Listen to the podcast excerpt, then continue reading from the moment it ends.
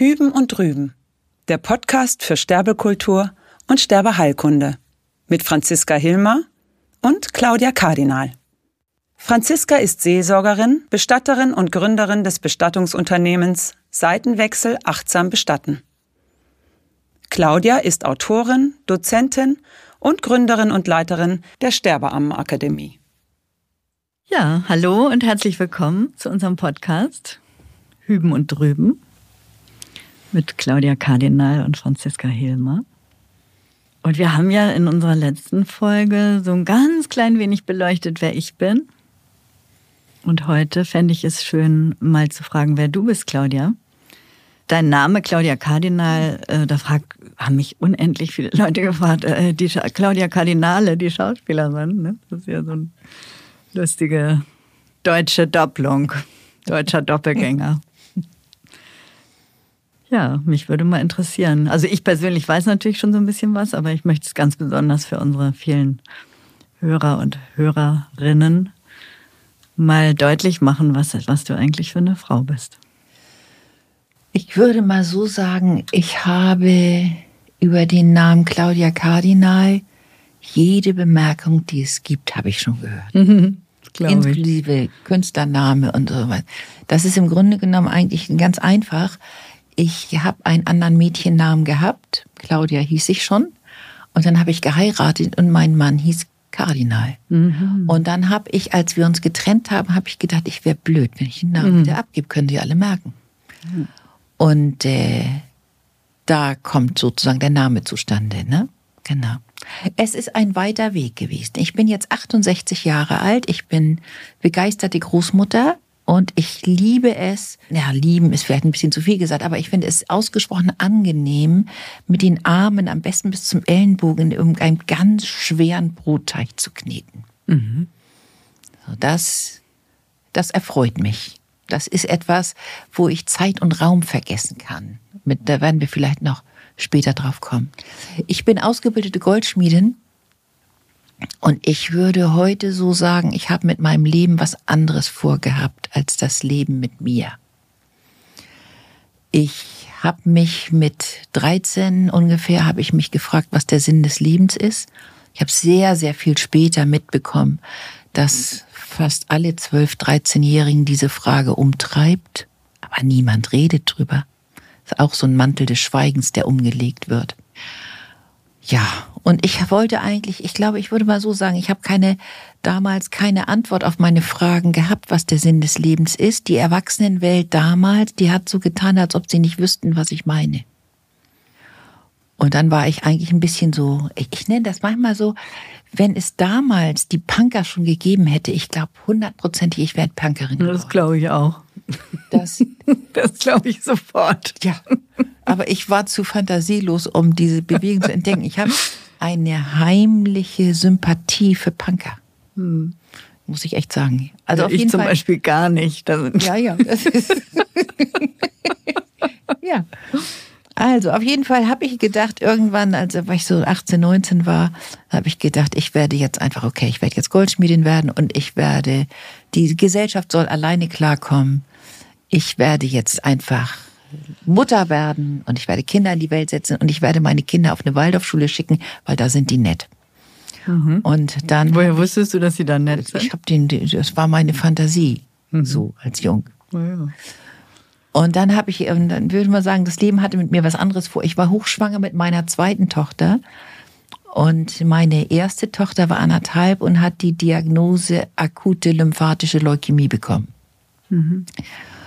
Ich wusste gar nicht, was eine Leukämie ist. Ich wusste nur, hier läuft irgendwas Gefährliches ab. Und war dann sozusagen, ich würde fast sagen, eigentlich war ich gebeamt in einen Trance-Zustand.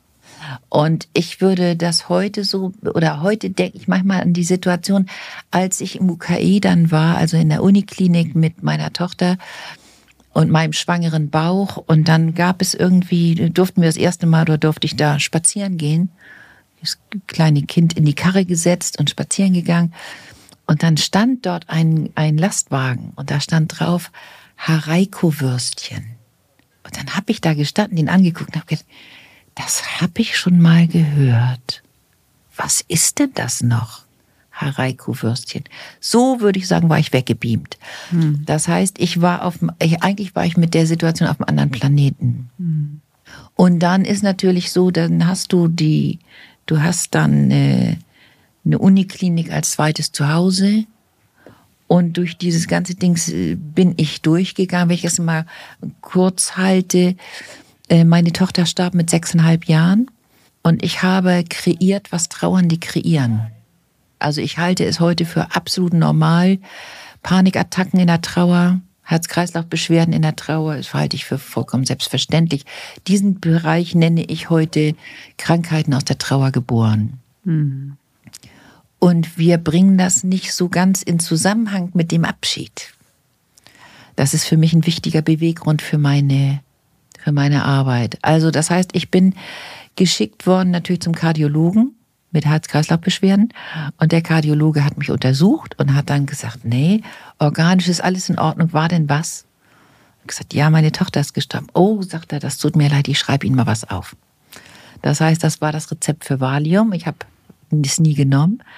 Und parallel dazu habe ich eine naturheilkundliche medizinische Ausbildung hinterhergesetzt. Ich bin Heilpraktikerin geworden und bin da zu den Koryphäen in Anführungsstrichen gegangen, die sich mit der Naturheilkunde auskannten. Mhm. Und die waren dann über, eigentlich waren die übereinstimmend der Meinung, ja, jetzt wäre eigentlich Ignatia das richtige Mittel.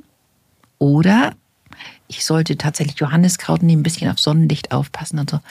Das heißt, ich glaube mittlerweile, das ist eins meiner wichtigsten Werkzeuge meiner ganzen medizinischen Tätigkeit gewesen, weil ich habe in dem Moment, als die dann auch kamen mit Ignatia und Johanniskraut, habe ich gewusst, dass sowohl die klinische Schulmedizin wie auch die Naturheilkunde richtig einen an der Klatsche haben. Und zwar voll.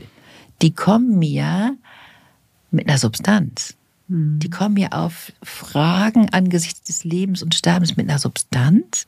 Ich nenne das manchmal so, das kommt mir vor, als ob jemand zu mir in die Praxis käme und sagt, ich möchte mich so gerne verlieben. Ich sage, ja, kein Problem. Mann D3, Frau D6, dreimal täglich fünf Globuli, dann klappt das schon. Und das sind so Sachen, die ich äh, ich glaube, das ist eins meiner wichtigsten Werkzeuge gewesen. Mhm. Das heißt, ich habe meine praktische Tätigkeit als Heilpraktikerin begonnen und wusste schon, dass Substanzen nicht ausreichen. Heute wüsste ich, wusste ich das, weiß ich das anders zu binden, das wusste ich damals noch nicht, ähm, dass ich die Frage nach dem Sinn hatte. Wieder. Mhm. Nicht nur mit 13, sondern eben halt jetzt wieder hatte ich die Frage nach dem Sinn. Ja. Und darauf habe ich im Grunde genommen alles Stück für Stück für Stück aufgebaut. Bei mir in der Praxis, ich würde mal sagen, die erste professionelle Sterbebegleitung habe ich gemacht 1989. Das war eine Frau, die ungefähr in meinem Alter war, die ein malignes Lymphom hatte, also eine bösartige Lymphwegskrebserkrankung.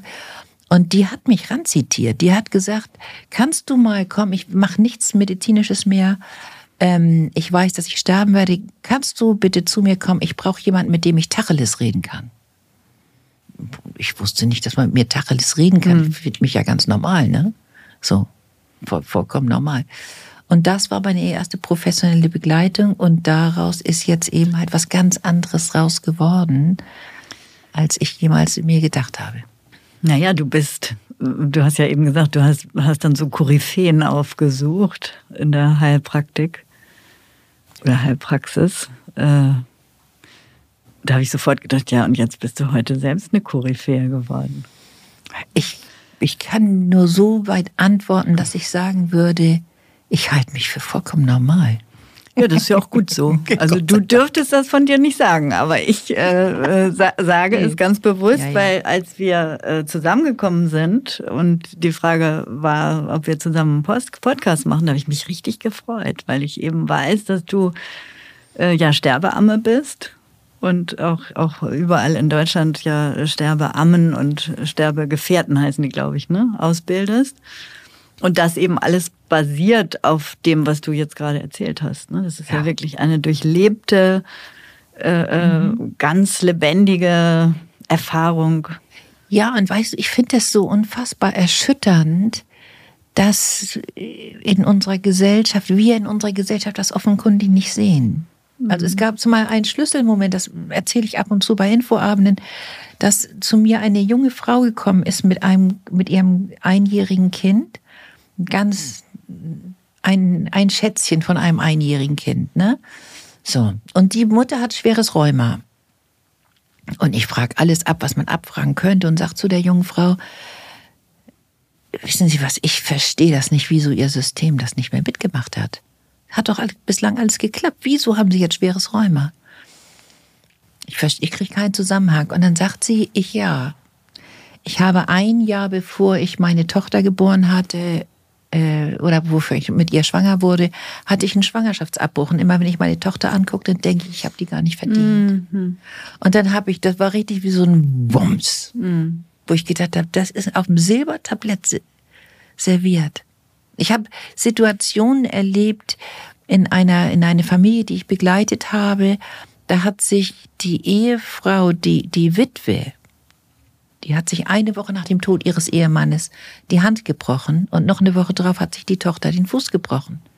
Wie ist das jetzt ansteckend? Was ist das? Das sind so Situationen, wo ich wach werde, weil ich denke, das ist mir ein bisschen zu zufällig. Mhm wo ich, wo ich denke, das ist vielleicht ganz gut, wenn wir es mal in Zusammenhang setzen. Mhm. Und da bin ich ganz stark auf der Suche danach. Immer wieder. Du wolltest was sagen. Ich wollte eigentlich eben nur kurz sagen, ich, ich, ich interpretiere das Wort Zufall ja immer äh, wirklich als Zufall im Sinne, das fällt einem zu. Genau das ist das Richtige sozusagen wird ja oft ne, gesagt, oh, das ist ja ein Zufall. Ne? Als hätte es, als, als könnte es gar nicht so sein. Ja, ja.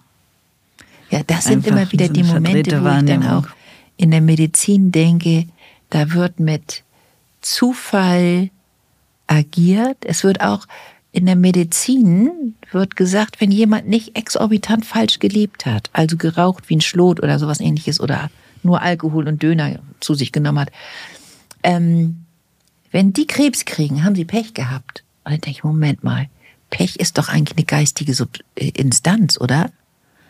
Der Zufall ist auch eine geistige Instanz. Die kann ich weder wiegen noch messen. Hm. Kann ich nicht machen. Hm. Das heißt, da kommt als Ursache plötzlich etwas ins Spiel, was wir ja gar nicht als Gesellschaft eigentlich erkennen. Naja, das ist ja mein Drüben spannend. in unserem Hüben und Drüben. Ne? Deswegen, äh, wir haben ja auch tatsächlich uns gar nicht so leicht getan. Ne? Der Name kam uns ja äh, ganz schnell und dann haben wir aber noch gefühlt äh, 48 andere gesucht, weil dieses Hüben und Drüben äh, so ein bisschen was Altbackenes hat, habe ich gehört, ne? Oder deine Enkelin wusste überhaupt gar nicht, was damit gemeint ist. Genau. Und was aber gemeint ist, ist ja dieses Drüben. Also gibt es nicht eventuell doch noch, noch, noch mehr als das, ja. was wir sehen und was wir hier Exakt. wiegen und schätzen und bewerten können. Und das, äh, da sind wir, glaube ich, beide uns äh, an der Stelle tatsächlich nah, weil wir ja. auf eine ganz unterschiedliche äh, äh, Art und Weise, aber uns da total treffen. Genauso. Und das finde ich so schön. Das ist auch das, wo ich immer sage, wenn, wenn wir als Gesellschaft ein geistiges Weltbild hätten, wenn mhm. wir, wenn wir tatsächlich zulassen würden, dass es vielleicht eins, eine geistige Dimension gibt, müsste sich für in meinen Augen jede Sterbebegleitung, jede Trauerbegleitung und jede, jede Beerdigung müsste sich revolutionieren, aber sie tut's nicht. Das erstaunt mich zutiefst. Weil wir hören am letzten Atemzug aufzudenken. Mhm. Und ich glaube, das, das stimmt tatsächlich. Da treffen wir uns absolut. Ja. Ja, also ich äh, bin tatsächlich äh, vielleicht so eine kleine Revoluzerin, würde ich jetzt mal sagen weil ich äh, immer das Gefühl habe, dass in meinen Feiern äh, tatsächlich sich etwas ereignet. Das ja. meine ich äh, festzustellen. Nicht nur in, in, in, in meinem Herangehen oder so, wie ich mich dabei fühle, sondern auch, wie ich erlebe, wie die Menschen äh, mir das auch abnehmen. Ja. Denn das ist ja immer nötig. Ne? Das ist ja, man kann ja alleine äh, alle möglichen Verrenkungen machen. Es muss ja auch jemand da sein, der das dann auch abnimmt.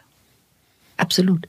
Und das finde ich, das kann uns doch richtig neugierig darauf machen, was wir noch zusammen mhm. austüfteln werden. Finde ich oder? auch. Finde ich auch. Ja, also ich freue mich richtig, Claudia, dass, dass, dass wir das hier machen. Wirklich freue ich mich sehr, sehr drüber. Ja. Und äh, wie heißt das? Auf ein neues. Genau, auf ein neues. Bis zum nächsten Mal. Bis zum nächsten Mal. Ciao. Ciao.